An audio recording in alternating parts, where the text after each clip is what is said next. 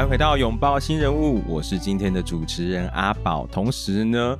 我也是心理师干杯的主持人这样子，因为这一集我也会在心理师干杯那边上架啦，所以我就想说还是讲一下这样子。OK，然后呢，今天呢，我邀请到的来宾呢，可以说是我的一个歌友啦，应该可以这样说吧？可以，可以，可以讲歌友。而且我跟你说，我每次在 IG 上面分享的时候，每一个同志朋友，就是那个同志的 Podcast 们，都会跟我讲说：“哎、欸，你前面那一个很帅，哎，他是谁、啊？”可以请他们直接来认识我，没有关系。受不了哎、欸，他们都不会问我是谁、欸，奇怪。总之呢，就是因为这样子，所以我就常常因为能够说因为你而跟同志圈的人有一些的纠葛，这样子是吧？蛮好的。我晓得，那我应该收你费用的哦，也不用啦，因为我也没有打算要干嘛，你知道的。好可惜，好可惜。好，我就让你自己来自我介绍一下好了。Okay. 你这一次就直接跟这一些同志朋友介绍你是谁，这样。我们族群很广啦，不止同志朋友，哦，对对，还有其他的朋友。Hello，那各位的观众和听众朋友们，大家好，我是张宇杰智商心理师，同时也是拥抱心理智商所的副所长，大家好。哎，副所长好，你好，你好，你好。副所长，我想问你一下哦，嘿，因为如果说大家有追踪你的 IG 的话，嗯、应该会发现你大概每天都有一大堆的事情要忙。哦，对，而且、啊、最近为什么这么忙的状况下面，你还要在那边开这一个工作坊？因为就是我发现身旁有太多的朋友，可能我自己生活中的朋友啊，可能他是一些很优秀的人，比如说像医生啊、嗯、律师啊，或者是一些企业家，他们都很爱跟我聊爱情的烦恼。嗯，然后他们的爱情的烦恼都会是，他们明明就是在社会上我们认为普遍的那种成功人士，可是就好容易遇到渣男渣女。嗯，然后他们就会觉得很困扰，说：“哎，很奇怪啊，我明明就可以把我的事业都做得很好，可是每次都遇到那些我心里也知道就觉得很渣的人。”可是就是不小心，就很像踏入那个漩涡里面一样，就是这样被吸进去，然后他们就觉得头很痛。我刚刚有点点头点得太用力，大概你会知道，我等一下也会讲一下我的经历。好，好想听，好想听，好想听。但我们刚刚忘了说，这个工作坊它的名字是什么？哦，对对对，我们这个工作坊的话是想要去调整你的吸渣体质，因为遇到渣男渣女的时候，我们真的很容易就深陷其中，所以希望透过这一个一天的工作坊，让你在容易遇到渣男渣女的时候，知道怎么样去诶看见他们是这样的人，然后避开这样的人，或是你已经深陷其中的朋友，你也可以知道如何好好的脱渣，去调整自己的吸渣体质。那我先问你啊，你说你自己有遇过渣吗？有，耶！你遇的有多渣？来来来，我最渣的一件事情，其实才今年发生。嗯，因为我二月的时候去泰国，然后认识了一个当地人，泰国人，然后他是一个医生。嗯，然后他当时认识我的时候，哦，你好兴奋的表情啊！因为我认识啊，我 知道你也知道在 IG。对，他是一个小我五六岁的医生。然后有哦，然后小你五六，有小我五六岁，然后蛮年轻的，也蛮。帅的，然后我们在酒吧认识，然后他搭讪我了之后，我们就约会啊，然后就也开始去聊一聊我们彼此有没有想要继续发展下去，因为毕竟我在台湾，嗯、然后他在泰国，真的有点距离的远。是，那当时我其实走的速度比较慢，我想说啊，就先认识当朋友约约会就好。嗯、可当时那个人我叫恩先生好了，恩先生，恩先生就说没有，我觉得我们两个已经在一起了。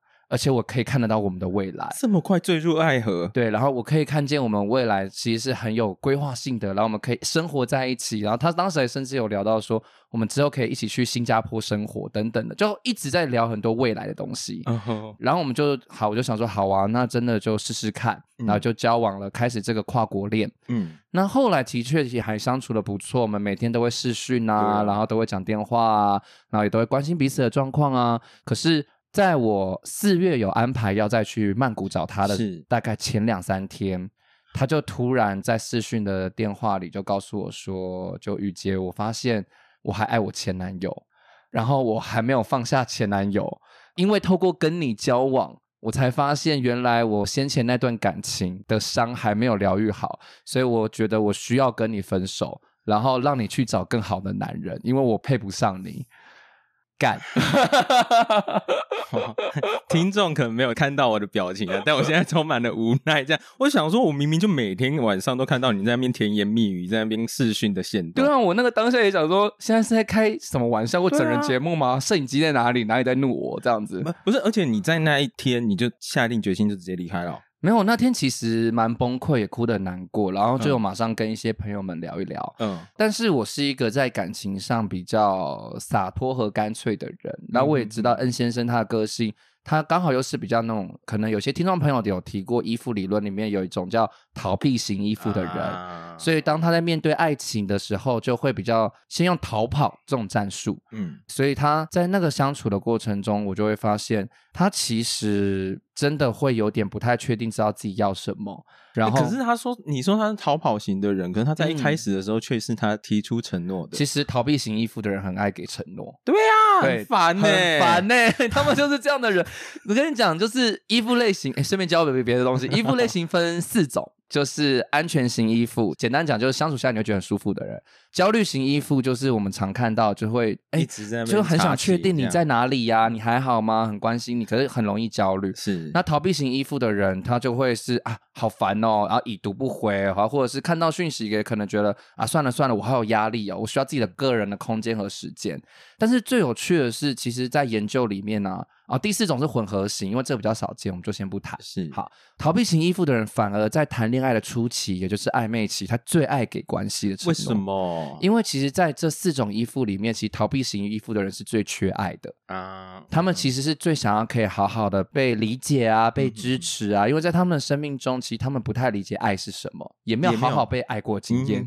所以逃避型依附的人，他们就学会了一个技能，叫做。我一开始就会给你和给我之间画下一个好大的大饼，嗯，去煮我们未来的房子，然后就很有一个未来的想望。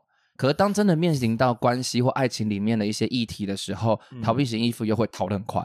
他是不是也有一点害怕你看到他当初画大饼里面他没有办法做到的事情？可能也有这个部分。嗯，然后我觉得跟恩先生，可是他比较个人的部分，就回到我们这个渣的部分是。他其实还没有很确定自己的状态，嗯，嗯，然后也有一点点用关系修复关系，也就是用新的爱情去治疗前一个爱情的伤。可是可能我们在相处的过程中，他觉得，因为我们我对他蛮真诚的，然后他也希望可以回应我这个真诚，所以我觉得还是蛮成熟的。其中一个部分是。他在最一开始感觉到爱消失的当下就提出来了。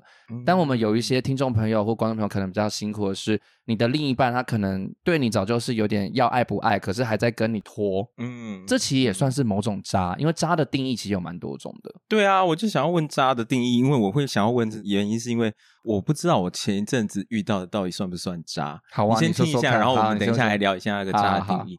一开始是他主动来接近我，因为我在做 podcast 嘛，对，所以他那个时候想要了解这一块，所以他是主动来接近我。那后来在那个过程当中，他很快的，就像你说的，他很快的就给承诺。他没有给什么样的承诺啦，可能他就会说有了我，然后他的生命多了一层的意义，然后每天会在那边早安晚安，然后有的时候就会说很爱我，然后常常就问我说，诶，他现在在干什么啦？那我现在在干嘛啦？等等的这一些东西，就制造一大堆的暧昧，算吗？算是吧，我自己。在自问自答，后来就是可能在有一次机缘巧合下面，我好像就问他说：“哎，那我们现在这样子的关系到底算是怎么样子？” Okay. 然后他说：“没有啊，我们就是朋友关系啊。”然后 突然之间，他就说他也从来没有说要跟我在一起，然后说我是什么就自作多情，然后说我可能他也没有骗我什么，你都是成年人了，然后什么什么有的没有的这样子，我就想说，嗯。这个人的转变到底是怎么了？然后这样子算是到底是我自己真的放太多感情在里面，还是他是看到了或者感觉到了我们两个之间要有关系的这件事情，然后他跑走了？我不知道是怎么样，渣爆了、欸、哦！真的吗？超渣的，哦、超渣的我，我也是被渣出一个里程碑了，超渣！因为他这种人就是。就像刚刚庄宝你提到的一样，就是他在一开始想要跟你建立关系的时候，他端出了很多很美好的牛肉，是，然后让你看得到，然后可能也吃到了一些，然后当你真的也在享用的时候，可能他后来发现，哎，可能你要的一些东西他没有办法承担得了，嗯哼，或者是他可能也觉得他还没有准备好，嗯，或者觉得有些东西太 over 了。或者他甚至没有想要踏入一段感情中，嗯，他可能在享受的就是那个暧昧的感觉。那其实听众朋友或观众朋友，你很常也会在身旁就遇到很多人跟你就是想要这样暧昧来暧昧去，但是要进入关系，或者像庄宝你刚刚就是要进入承诺这件事情的时候，对方又会说：“哎，没有没有，我其实没有，是你自己想太多。”而且为什么我会说他渣爆？嗯，因为他还怪你。哦，对啊，对，那些真的很渣爆的人，渣男渣女，很渣的人，就是他还会让你以为是你的错。是，好啦，好啦，没事没事，眼眶里面的不是眼泪，是珍珠，是珍珠，是珍珠。但除了刚刚讲到的这样子不给承诺的算是渣以外，还有没有其他的渣男渣女的类型呢？Okay. 其实最常听到的几个典型的话，当然就是偷吃嘛。他就会有一些，比如说已经答应了，然后跟你在一起，可能你们是男女朋友，或是伴侣，或者是夫妻，可是他背着你，外面就有小三或小王，有其他人，这个是很常见的。然后或者是可能在跟你相处的时候有一些冷暴力，其实也算是对冷暴力，他对关系的一个经营，或是在对关系的一个相处上，其实会有很多的冷漠以待。而且那冷漠以待又会给你一种忽冷忽热的感觉，就有些时候当他心情好，他就想来找你，嗯哼哼，可是当他有别的事情要忙，或者是他有一些他在意的，你可能就有类似的状况是，哎。他明明跟你约好了今天晚上一起吃晚餐，嗯，可他突然他的假设大学同学打给他说，哎、欸，很久不见，我们是球友啊，然后我们出去喝一杯，他可能就会放下你，然后跟他的球友大学同学出去喝一杯，然后你就会常常是对这样子被抛弃的，你不是他最好的选择。什么？对，因为你就会觉得说，啊，如果我跟他讲什么的话，是不是我还不够成熟啊，然后不够体贴啊？他也需要有一点交友的空间啊。对啊，然后我们是不是不够独立啊？我是不是太粘人啊？可是其实不是。亲爱的，不是，他就是一个渣的表现，因为他在这个过程中，他其实没有去尊重你们之间的承诺和约定，所以我个人自己其实对渣这件事情会有一个认定是。当你在跟一个人去交往或互动的过程里面，嗯，你其实开始会慢慢的去丧失对自己的自信，嗯，变得比较不相信自己，是，或者就是我们常听到的，变得越来越不爱自己。嗯哼哼，其实这就代表很有可能现在你正吸到渣，然后再在跟一个渣交往。所以，如果说我今天在感情里面，现在很流行一个词 “PUA” 的部分，被 PUA 了，也算是吸到这个渣了。我觉得算是，我觉得算是。哦、所以，至于渣的定义很广，只是大部分我们大家在谈渣，第一个先直觉想到就是劈腿或偷吃。嗯这个我也有可以跟你分享，又有故事。我有为什么有一种我们心理师反而都很惨的感觉？而且我明明就没有谈过几次恋爱，我只有谈过一次恋爱，还能够吸到很多渣。所以这个工作坊真的很适合很多人来参加。你就发现其实。生活各处都很容易踩渣或遇渣，对，真的容易。所以如何去调整你自己的吸渣体质，这件事情就变得还蛮重要的。真的是吸渣欸，因为像我，啊、我可能我也没有想要恋爱，是人家来找我欸，嗯，那是我自己吸渣，是不是？我是被动吸渣的技能，是吗？应该这么说好了。其实我从我自己的朋友啊，或者从我的个案啊，或者听众，就我的演讲听众去整理下来，我觉得。吸渣很容易有三种人，很容易吸到渣。嗯、这三种人分别就是玛利亚情节、中央空调和沙漠旅人。玛利亚情节好像可以理解一点，对，是那玛利亚的天使这样。对，玛利亚的天使 拯救苦救难，大慈大悲，有对慈济慈济的感觉。所以玛利亚情节的人，让你也感觉一下。我要来披白纱，对，我现在在庄宝的身上披上了一个白色的纱，就像圣母玛利亚一样。谢谢谢谢。所以当庄宝是一个圣母玛利亚的时候。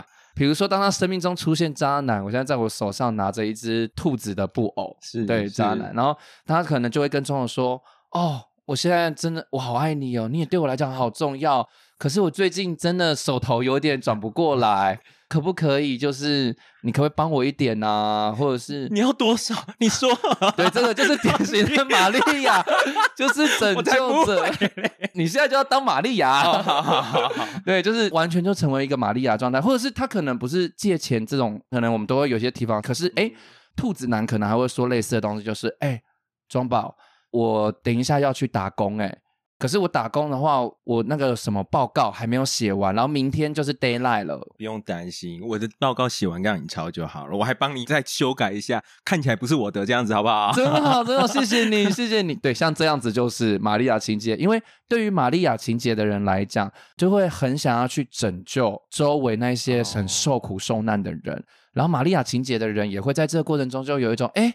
诶我好棒哦！我是有能力的，我是有办法给爱的。可殊不知，在这个过程中，其实就是成为一个一直在救火的人，就有点又有点像消防队一样，哪里失火就去哪里救火。是我可以把这个白纱拿掉，可以可以，不要当太久玛丽亚，当玛丽亚，我不要当玛丽亚，不要当太久玛丽亚。但你这样子讲，我真的也想到我之前的那一段啊，就真的就是唯一的一段感情这样子，因为那个时候他就是。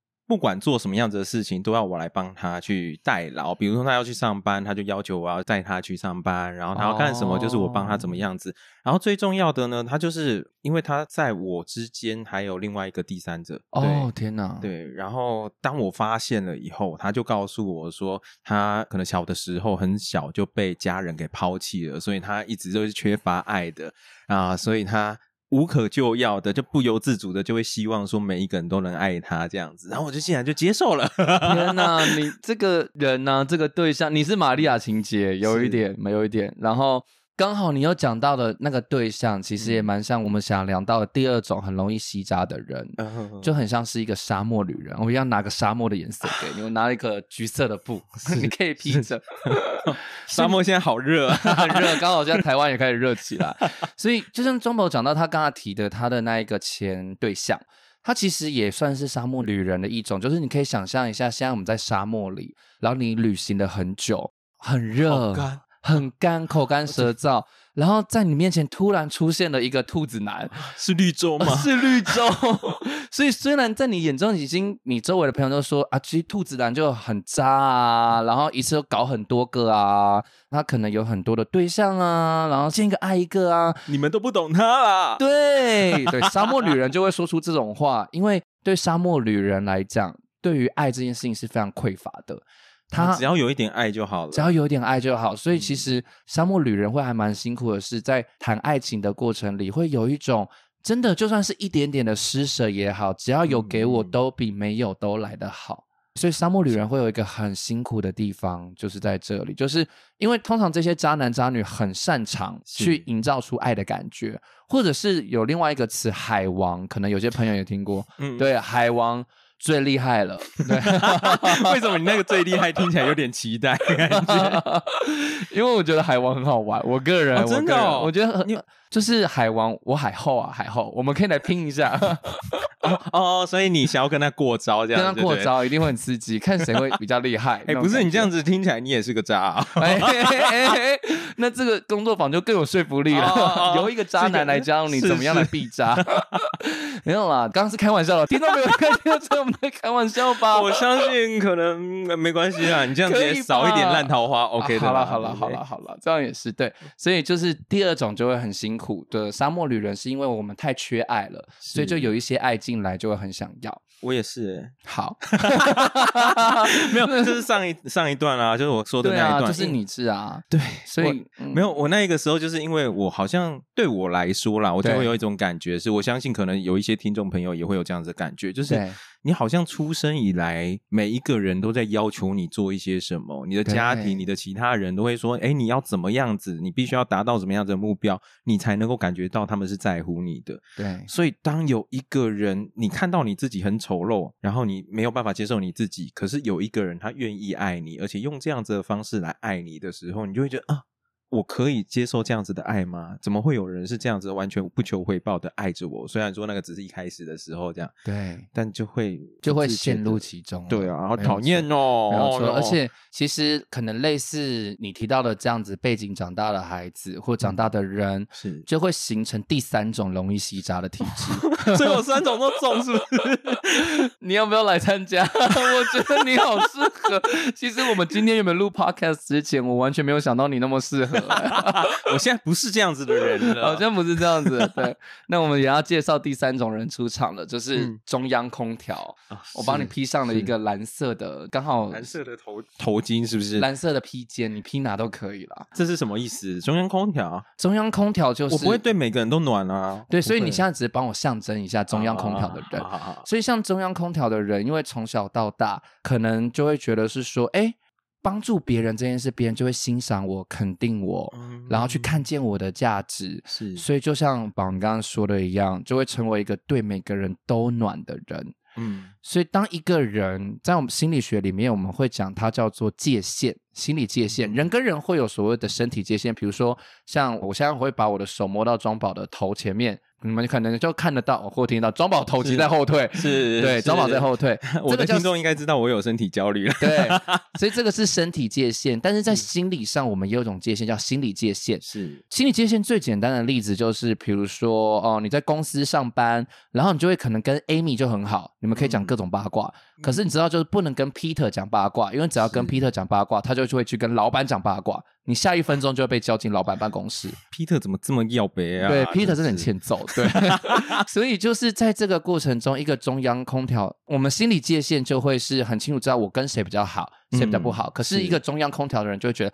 大家都好好，大家都对我好好，我也想对大家好好，然后每个人都可以好关心我，我也好关心每个人。所以当兔子男，我们的渣男又出现的时候，他就会陷入一种。比如说，兔子男就可能跟庄宝，你现在扮演像中央空调，可能就是说我其实对你还蛮有感觉的。然后虽然我们刚见面，可是我们可以一起去约会吃饭吗？我们慢慢来啦，但我可以去吃饭，还是吃了，还是吃了。中央空调就是这样，就是虽然心中可能会有一点勉强，或者觉得哎。嗯明明就是兔子男不是他的菜，嗯，或者觉得就是还好，或者觉得怪，可是就会有一种难以拒绝别人。还是吃一下，对，还是吃一下，因为中央空调会有一个拒绝他人的议题哦。那拒绝他人的议题，其实就是和他内在界限模糊是有关系的，因为他没有办法去清楚的踩清楚说，哎，没有楚河汉界，这个里就是我家，你就是不可以轻松的进来，然后没有办法，他没有一扇门，他有点像是一个开放的庭院。但它是没有门跟墙壁的，所以谁都可以走进来。哦，就像我的被动吸渣的技能这样，有一点，有一点，所以别人进来，然后我就也没有办法阻止他们这样。对对对对对，因为你根本没有门，也没有墙壁，就大家都是大拉拉的走进来，又大拉拉踩了花就走了。谁谁谁谁，对，我再继续种花。对，而且还怕下一个来的人没有花采，还自己种花，这个就是中央空调。你好典型的中央空调哦。哎，不要这样子，我现在已经成长了。越来越没有说服力，越来越没有说服力。我不确定你的听众朋友听到之后会相信些什么。哦，不，没关系啊，我都已经有录那个其他的单集，有说到我自己 被渣的故事，没有关系，OK OK，他们理解的。啊，原来我这么容易吸渣哦，蛮容易的，有一点。好吧，那那那你可以告诉我为什么会有这些渣男 渣女吗？他们到底在追求些什么啊？气死我了！好，我们那我们再把我们的兔子哥请回来好了。你要问他是不是？对，兔子会说话，好神奇啊！我们的节目，人家腹语术。其实渣男渣女之所以会这么渣，就听众朋友们，他会有三个原因，他有内在的三个渴望。你可以把它想成是它的内在有三个洞窟、洞穴没有被填满。三窟，哎，可以耶！不要乱接，你这样害我有点难接。三个洞窟，它内在有三个洞，然后这三个洞分别是关于关系的渴望哦，然后关于性爱的渴望，还有关于免责的渴望。嗯，好，我们来分别聊聊这三个分别是什么。首先是关系渴望，比如说兔子。跟我拿出另外一个好了，不要一直用你的身体了，你那个有点辛苦。我现在拿出了另一只，就乌龟，嗯、兔子和乌龟在交往。那我们先把兔子当呃，我们用异性恋来举例好了。兔子是渣男，那乌龟是女孩，嗯、是一个女孩。然后可能兔子和乌龟他们已经交往了七年了，哦，蛮久的，对不对？嗯，然后不算渣了吧？对，不渣不渣。可是 你的眼神在告诉我，我又要被骗了，是不是？不渣不渣，因为故事都一开始通常都是很美满的，哦、听起来乍似美满，哦、乍似美满。对，但是交往久了之后，兔子突然就有个感觉，哎，七年了，可是在一起的感觉，我和乌龟越来越只像家人。我们每天的生活作息就起来刷牙，一起吃个早餐，说个再见，出门，然后他上他的班，我上我的班，回家，然后整理我们住的那个小套房，然后可能就划彼此的手机睡觉。不是啊，要不然生活还要什么？哎，这就是兔子不想要的。因为对兔子来讲，这七年到后来交往久了之后，只剩这样哦。他想要有那一种被爱的浪漫的，他想要有浪漫感。比如说，在一开始交往的时候，可能对兔子来讲就会有那种哎惊喜啊，或者是他也会愿意制造惊喜给对方。然后摸一个手就觉得，嗯，对，摸个手就啊，小卡西啊，好害羞，然后就很快乐那样子。可是情侣交往久了之后，其实每一对情侣都是就会走到我们会讲做叫家人感。嗯，你会发现，你身旁如果有交往比较三四年以上的朋友，或比较久，他们就会觉得说，哎，我们之间更像家人，而不像亲人。是，但是对于某一种类的渣男渣女来讲，他没办法去满足于变成家人这件事，嗯、所以他就会很想在外面再去找小三或小王，去满足他对于关系的渴望，也就是恋爱感。嗯，对他来讲，被爱应该是说更精确一点，家人的爱还是有。但是人类本来就是贪婪的生物，哦、对我们来讲，家人爱不够。嗯嗯。然后对兔子来讲，它可能想要更多的是那种情人的感觉，会有激情，嗯、会有浪漫，嗯、会有兴奋。可是他可能跟乌龟相处久了之后，他已经觉得没有这些东西了，嗯、所以他就会想往外找。但最渣的地方就来了，他也没有想要放掉乌龟这条线，因为乌龟会给他家人感。我懂啊，我懂。对，你，你的你懂里面充满了很多的情绪。我懂啊，我懂。嗯，你懂。对啊，我就是被这样子这样说的啊。就是、对对对，我我觉得我们已经不像情人，我们就是家人，家人这样子而已。对，所以我们家人，然后但有一些比较有良心的，可能还会跟你讲完说，我们就比较像家人，那还是我们就退回当朋友，我们会是很好的一辈子的家人，这个我觉得也还可以。但我们的定义里的那个会让你真的很身心很难受，是他又没有要放过你。因为他又觉得跟你在一起好棒哦，是好幸福，有家的味道和感觉。对啊，然后每天会帮你在那边做家事啊，对啊，帮你处理一大堆事情啊，这样，对，就是很快乐啊。是那兔子觉得很幸福啊，就有乌龟帮忙整理家，持家嘛，持家，对，很持家，三从四德都出来了。是，我是在当妈妈，是不是？对，所以其实对这些，哎，你讲到很好，其实有一些对兔子男来讲。可能他也在找生命中的母亲或父亲，是他想要的就是一个被照顾感。可是他在爱的这个部分，他又很想是有给他恋人感的人。嗯哼，所以这是第一种，就是渣男渣女为什么会这么渣？他想要有关系上的渴望。嗯，那聊完第一种，就来聊第二种。第二种就是你也会发现，交往久了之后，有一个东西就会变少。我不知道啊，我没有交往久了的经验，好真实啊！Podcast 都这么真实的吗？好真实啊！好了，我相信啦，可能性吧，就是对身体上面的吸引力。没错，就是交往久了之后，嗯、两个人之间，你就会发现性的频率会越来越减少。那其实听众朋友们，你不要担心，想说啊，要许我这样子是不是不好？很正常，任何只要交往久的伴侣或夫妻，性的频率减少是正常的。是，但是对于某一种类型的渣男渣女来讲，他会有一种腻的感觉。因为比如说，对兔子男来讲，他每天都是跟乌龟小姐他们之间就有性嘛，可是他们可能从一天三次哦，蛮厉害的。从早期的没有一天可能是三次哦，那到一天一次，到后来一个礼拜一次，后来到三个月交一次功课，后来上一次交功课可能是上功课了，功课交功课，上一次交功课可能是去年哦。所以对于渣男渣女来讲，他还是会有想要有性的愉悦，可是。他又不想要在这个关系里面，这个身体就已经好习惯了，所以他想要有些新的尝试和尝鲜，就好像你每天都吃白饭一样，你有一天就会很想吃面那种感觉。嗯、可是他们都有一个共通点，我们还是回到就是他们又不想在关系里讲清楚，因为我们今天在渣男渣女的一个很明确的定义是。他其实没有想要把东西讲清楚、说明白，因为他会害怕失去这个关系吗？你说的没错，就是这样。啊、所以他甚至也怕去谈，比如说像有一些关系的形式叫开放式或开放性关系。是是。那如果是这样的朋友，或你们的关系是在谈这个，我就觉得不符合我自己对渣男渣女的定义，嗯、因为两方讲好了，是那就没有问题。嗯嗯。可是渣男渣女就是他去外面偷吃，然后找别人就是有发生性行为，但他又不跟自己的伴侣讲好，嗯，然后装没事。可是，在这样子的话，其实另外一方知道的时候，就会有很受伤的感觉。OK，然后在，但是我也很好奇，那个信里面在追求什么？嗯、我刚刚没有办法接太多的东西，就是因为我其实不大确定在信里面大家想要的是什么。我本身是一个无性恋啦，所以在信里面到底我们能够得到些什么？我其实蛮好奇的。因为像我之前说那个被扎的那个状况下面，他是。我们也还没有到身体会腻的状况，我大概就是跟他只是接触个三个月、四个月这样子。那他对我也还蛮有激情的，嗯、但是在同一时间，他会用性去绑住另外一个人，让这一个人不要在这个关系里面跑走。哦、这个第三者，所以我就在想说，性他是因为腻吗？好像也不一定，对不对？嗯，不一定，的确是不一定的。但是先回到你的第一个问题，性里面我们到底要的是什么？其实我们常讲性爱，性爱，嗯，性里面他有些时候要的就是那一个被爱的感受，嗯哼哼，然后在这里面，我可以重新感受到我是被拥有的、被占有的，或者是有些时候是反向的方向，是我是可以去支配别人的，或者是我是可以去拥有他人的。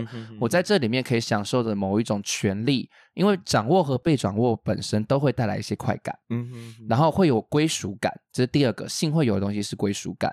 在。这个过程里面，当我们身体结合或交合，就插入和进入的过程中，我们会有一种交融的感觉，会有一种你中有我，我中有你，嗯、对，你中有，好像我们在很深的程度上面有一些交合，融合在一起，connection 就是会有一些连接和 bonding，嗯、所以透过性这件事情，他会得到一种透过可能聊天啊、拥抱啊，甚至接吻都不一定有办法得到的东西，他会感觉到。嗯好像有一种，我们各自是一块拼图，但我们终于找到另外一块拼图拼在一起。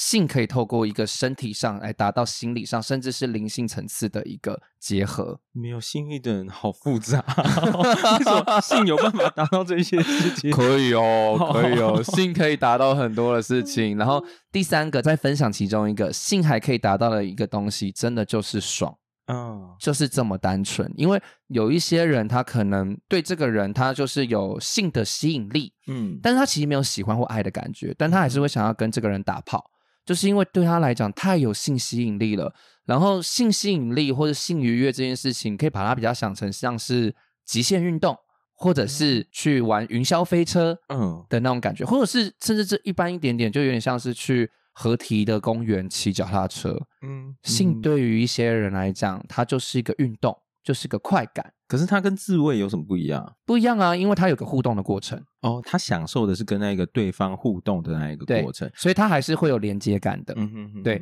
所以其实你刚刚听完我们讲完那三个东西，都会跟有一个东西一直扣合在一起，就是那个 connection 和 bonding。是，所以性这件事情其实很容易会让人类去感受到，我跟另外一个人之间，我们是有一些可以靠在一起的。而为什么这件事情对人类来讲那么重要？是因为人类我们被投掷在这个世界上的时候，我们是觉得孤单的，是突然好存在主义。对，因为我刚才我在跟你聊存在主义，是因为你问了一个很深的问题，我没想到我们要聊这么深，我就回答你深的答案。是是，是，对，因为存在主义相信的是，我们人被投掷于世的时候，每个人都是孤单的来，也孤单的离去。嗯，但是我们又不甘于此。所以我们会在这个里面去找连接感哦，和在里面去找一些归属感。而性好像是在里面最私密的一种，既私密，但其实对现代人来讲又快速，嗯，因为打炮很方便啊，是很简单啊，不用承诺。对，这刚好也就连接到我们第三个想要聊的，就是为什么会有渣男渣女他会做这个行为？其实是因为，比如说，我们再回到我们的兔子先生和乌龟小姐。好，嗯、因为在跟另外一个人发生性行为的时候，比如说在好兔子先生现在找到了另外一个对象，他找到了企鹅小姐，他们之间可能去发生性行为，嗯、可是他们打完炮爽完之后，就各回各的家，各过各的生活，嗯，所以他不用对他负责，是，可是。对于兔子先生来讲，他对乌龟小姐他们之间的相处是要负责的，好、哦、是有承诺的，对啊，所以会有累的感觉。嗯、他的一颦一笑，他的一个皱眉，然后可能都要去说些什么。可是兔子在跟企鹅他们可能性行为的时候，打炮的时候没差啊，嗯，就我跟他打完炮就结束了。你有你的家庭，我有我的家庭，对，我们就拜就拜，然后我们下次再哎就可以来敲下次的时间，下次哪时候我们再敲一下彼此的行事历。跟吃饭是一样的，就跟吃饭睡觉一样的，okay, 就跟吃饭睡觉一样的。Okay. 所以，其实听众朋友们听下来就会发现，就会想说，哎，那这样子好像他们做的行为也没有哪里很奇怪啊，他就是基本需求。可是，我们之所以会对渣男渣女这么的受伤和不舒服，就是因为。他没有先把这个行为给透明化，嗯，也就是讲清楚、说明白，或者是得到彼此的一些共识，所以、嗯、这个部分就会让，如果你是一个吸渣体质的人，如果你像乌龟小姐一样是一个吸渣体质的人，是你就会觉得啊，会不会是因为我还不够好，我不够正？我奶不够大，或是我不够漂亮，或者是我可能已经老了，没有像那些年轻妹妹一样那么吸引人，嗯、或是我不够温柔，我不够善良，或是我甚至先前以前有听过我有个案讲过是，是我男朋友都叫我帮他要吹屌，但是我就不帮他吹，是不是不会吹，然后我是不是不够会吹，我是不够有技巧？不是，就是我不愿意帮他吹，所以我后来发现我男朋友在跟别人在听得上聊天，就聊说，哎。我女朋友都不帮我吹，你会帮我吹吗？然后那个女子 A 就回说愿意，后来他们就聊得很开心，然后后来她男友就真的去跟女子 A 约炮了。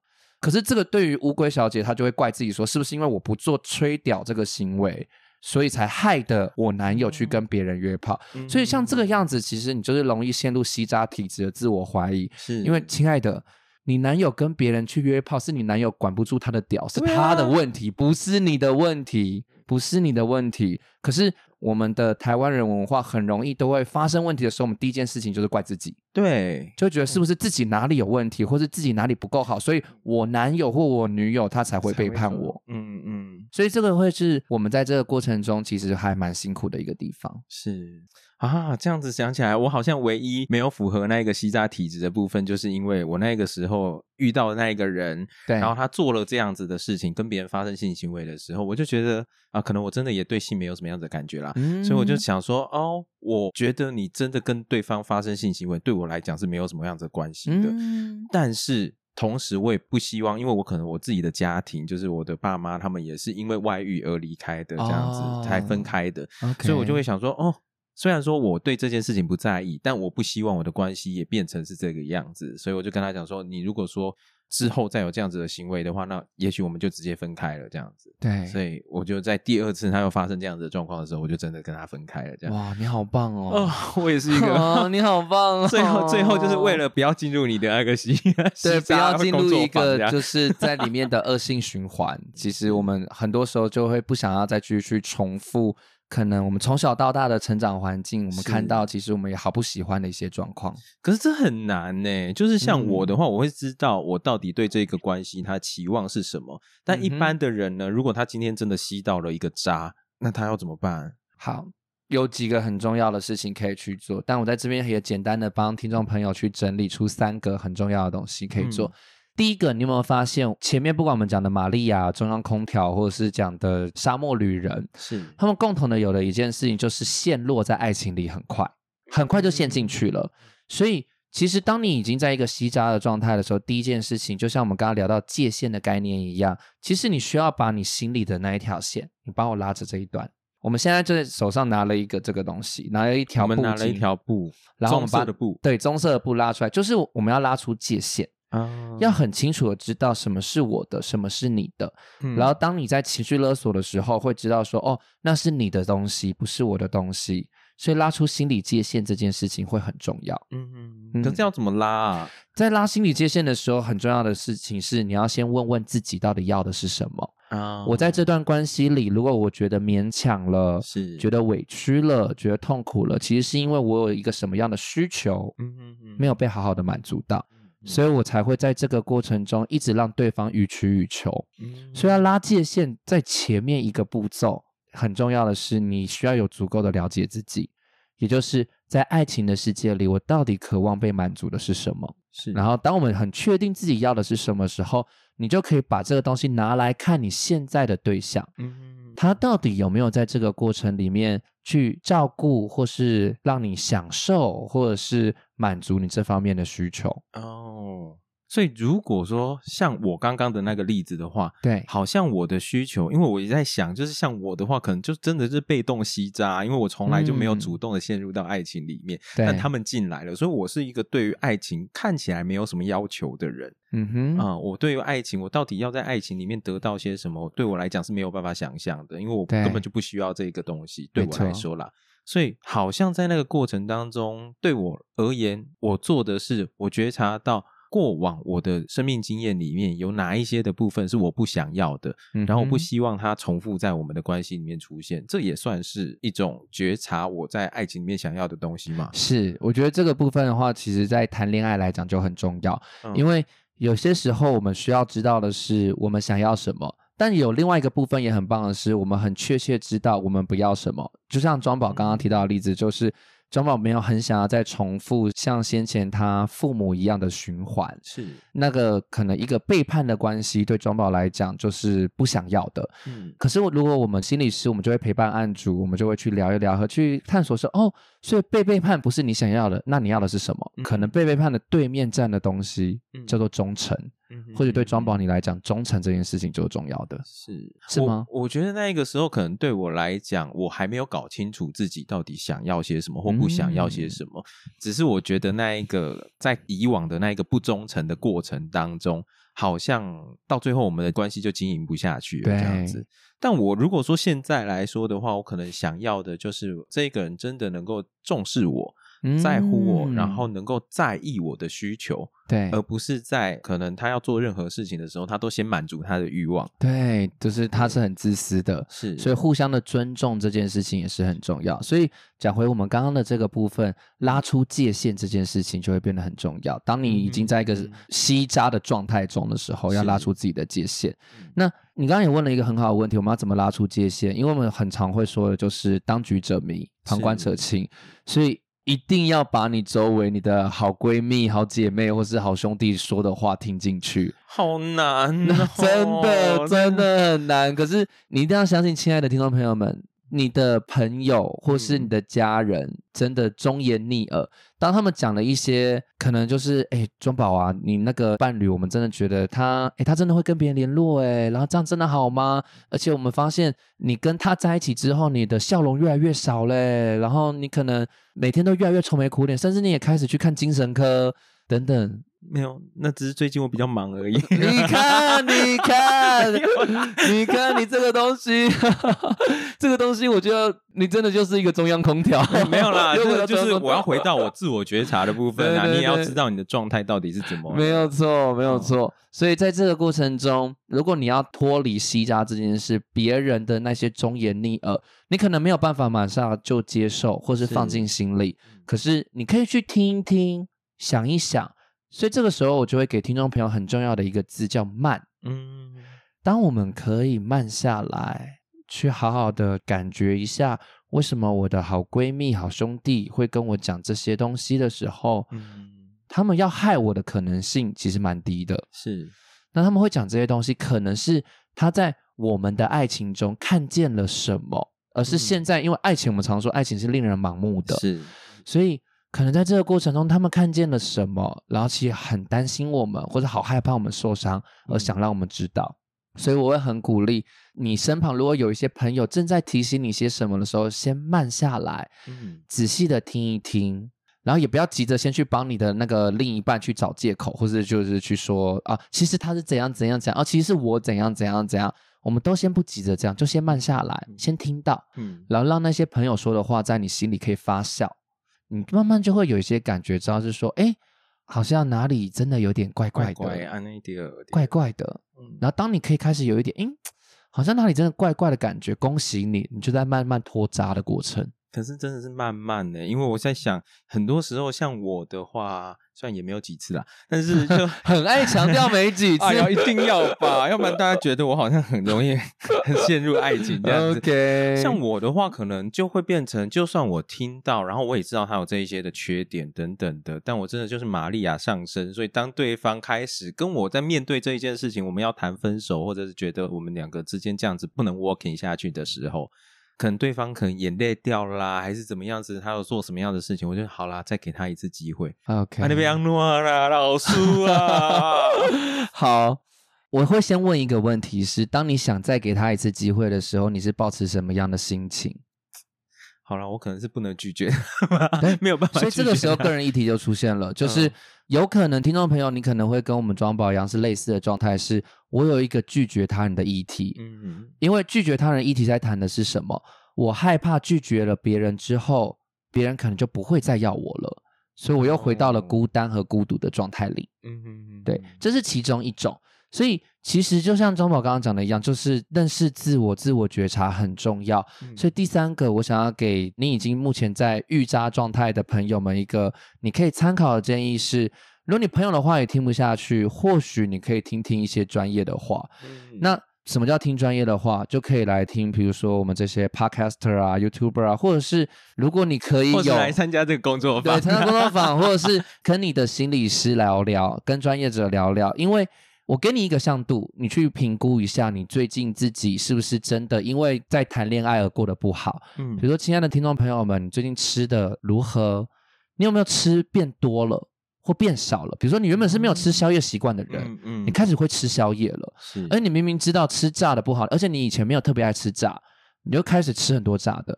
反之亦然，我 comfort 我自己，对 comfort 自己。可反之亦然哦，可能你原本是一个很爱喝酒、很爱吃炸的人，嗯，可是因为谈了这个感情，在这个感情中，你心情闷到你连你最爱的酒都不喝了，嗯，炸了也都不吃了，你都不吃咸酥鸡了。这对我们心理师来讲就是一个警讯，嗯，因为你在第一个阶段，你的吃跟一般状态不同，嗯，第二个状态叫睡，你最近会不会开始越睡越多，然后又睡不饱？哦或者是你可能最近会越来越难睡得着，嗯，你可能睡到一半你就会醒来，所以当你的睡眠状态也开始有点失常的时候，就是代表你在这一段不健康的关系里哦。然后再来第三个向度是，如果你是上班族，你在工作的话，嗯，你的工作状况表现是不是也受了要一些影响？嗯，呃，如果你是学生，你就会很明显发现，你就心思还有你的一些状态就不会在课业上。是。这跟教授很烂可能有点关系，呃、可是对很多时候，可是很多时候，其实我们会去看的是原本一般状态，就有点像是这个样子。我的手现在在做一个波动，本来就会有高高低低，但是你突然变得很高，或者变得很低，哦、那起伏的幅度变大，幅度变大了，嗯、频率变大了，或者是它的状态变得比较严肃或严重了。哦、对，然后第四个状态就是你的人际关系。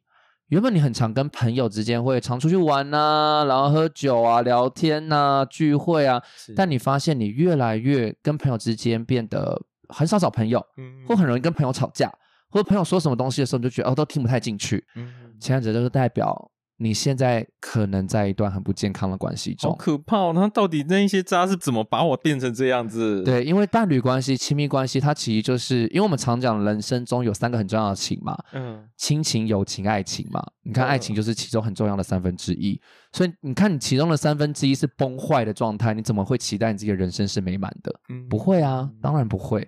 所以当你有这些状态的时候，回到最前面，我们想要给听众朋友的就是避扎的建议。嗯，你真的需要去寻求一些专业的协助和帮忙。如果有你的心理师，然后或者是可以有跟你的精神科医师去好好聊聊。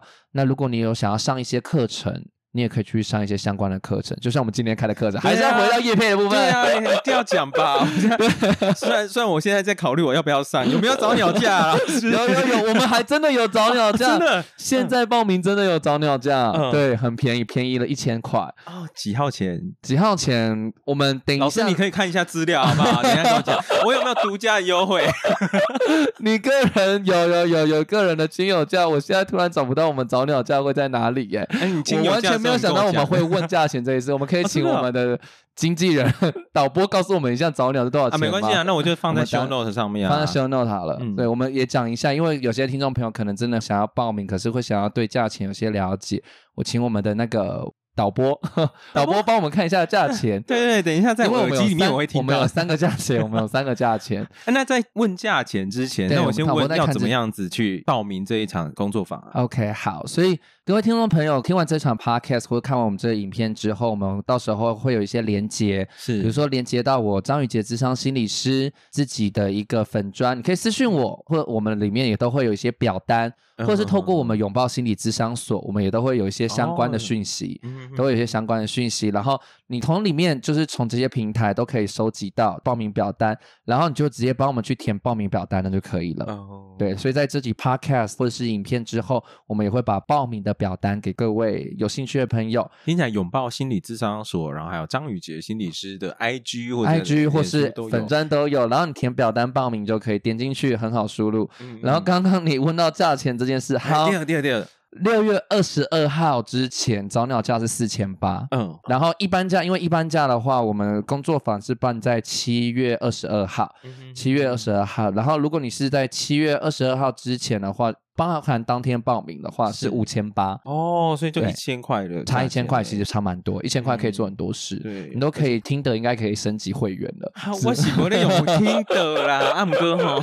对，但我们还有另外一个，因为有些时候被扎的朋友，你也很容易身旁有另外一位被扎的朋友，有团报价吗？对，所以我们两人同行更优惠，两人同行是四千二，而且他没有时间限制，你只要是两个人一起来就是四千二，四千二这样子一个是各自四千二，然后。六个小时算下来七百嘛，才七百块。对啊，你知道跟我们智商一个小时要多少吗？跟我智商一个小时要三千五，三千五。所以所以你就知道五分之一的价钱，你用五分之一的价钱换到的就是超值的六小时的智商的那种感觉。对对对，所以这件事情就是还蛮超值的。对，是蛮超值的，没错、啊。而且六个 小时，我就想说六个小时，因为一般的这样子的讲座其实就两个小时而已。对。然后大概你就讲完那个概念以后，你其实也没有办法得到些什么，你就大概知道哦，哦，我会预渣这样子。对对，你这么两个小时大概只知道说哦，我会预渣，哦，原来我是会预渣的人啊，原来我在预渣，就下课了。对。然后再来，你就要去找心理师了 你就要去三千五了。再来，你就要去三千五，很累，人生很累。那何不就是有六个小时，在这个课程里面，我会陪伴你做的事情是先认识你自己怎么了，然后了解我们自己的状态是怎么样，然后去认识为什么我那么容易遇到渣。就像刚刚我跟庄宝在聊天，其实我们就有很多的分享自己的故事。好可怕哦，我三个都中哎。对，然后知道自己为什么会很容易吸渣。然后第二个，我们也很重要的是，你要认识你的对手。就是那些渣男渣女们，是他们会用什么样的撇步，或是用哪些鱼饵去钓你？哦，对，所以你也才知道他们用什么饵，你才避得开。嗯，然后第三个当然也是这个工作坊最重要的一个部分，就是我们在这个过程中，我们去了解，哎，我们真的遇渣了，我们该怎么样逃跑，或是解脱，或是跟他就是挥挥衣袖，不带走一片云彩。对，转身离开。哎，我们现在要唱歌是不是？蔚蓝的珊瑚海。对，所以在这里面，我会用一些比较具体的方式，让你可以是可能可以直接两个人一起合作，跟你的同组伙伴合作，然后透过 SWOT 分析，然后用一些具体的方式，让你去清楚看到，哎，在预扎的过程中，可能我们自己有一些什么样的状态，比如说我有哪些优点。虽然预扎一定是我有些我自己好棒的地方，要不然渣也不会来，渣也不会来是因为我们，一定也要保留好自己的优点。但可能我们也留意一下自己有哪一些可以调整的地方，可以有哪里不一样，然后也可以去了解，哎，我们到底是在一个什么样的状态，遇到这样的事，然后可以去控制环境的一些变数，让我们自己比较不容易再陷入到预渣的情境里。然后，当然还有第四种人，第四种伙伴也很可以来参加我们这个工作坊，就是你对这个主题好奇的人，你就可以来。那如果我今天是渣男渣女，我发现我很渣，但我很想要改变这一切，但我不知道为什么？你来，你来，你来，你来，我最喜欢，我们就可以有一个双方对话，然后我们两边之间演练，这样两边就直接就说起来，然后去说出彼此的需求。因为我个人还蛮相信的是。每一个人不是自愿就想当渣男渣女的，真的绝对不是自愿的，一定是就像宝你刚刚说，是他在长大的过程中，你刚刚举的那个前伴侣，他可能家里是缺爱的啊，或者是他可能受过一些什么样的创伤啊，所以他变成了一个渣男渣女。嗯哼哼，所以我们很心疼这样的人，但是不代表我们需要原谅这样的人，这是两件事。而如果在这个过程中，我们可以如何重新的找回自己？然后在接下来的恋爱过程里面，当我们想要去重新开启一段恋爱的时候，不会再那么容易跳入一个一直预渣的一个漩涡里。嗯哼哼，这个就是这个工作坊，其实我很希望可以带给各位伙伴们，可以去学习到或者去享受到的一个经验。是。好啦，一个小时不到一千块，我觉得就算是没有早鸟价啦，也是一个小时不到一千块。大家快点去报名哈！我看一下那个时间，哎、欸，我好像差不多了。好啦，我们今天呢聊的还蛮愉快的，虽然说我觉得好像还有很多可以聊的，嗯、但是这个就留到工作坊的时候，你再慢慢跟大家来练习这个部分了。没问题。好，那我们感谢今天我们的雨洁，我突然之间忘记你的名字，有够没礼貌，有够没礼貌，这个 podcast 上一次就好。不上了，对不起，对不起，我我们欢迎我们的啊，我们谢谢我们的哥哥，好不好？啊，我平常叫你哥哥嘛，我忘记了叫哥哥，对对对对对，就我们谢谢我们哥哥今天来到我们节目里面，那也欢迎大家来报名我们的这个渣男渣女工作坊，是吗？对，就是吸渣体质调整工作坊，然后也很谢谢各位拥抱新人物的观众朋友们收看我们节目，也可以期待我们下一集的内容，是，就期待我们下次见喽，大家拜拜，拜拜。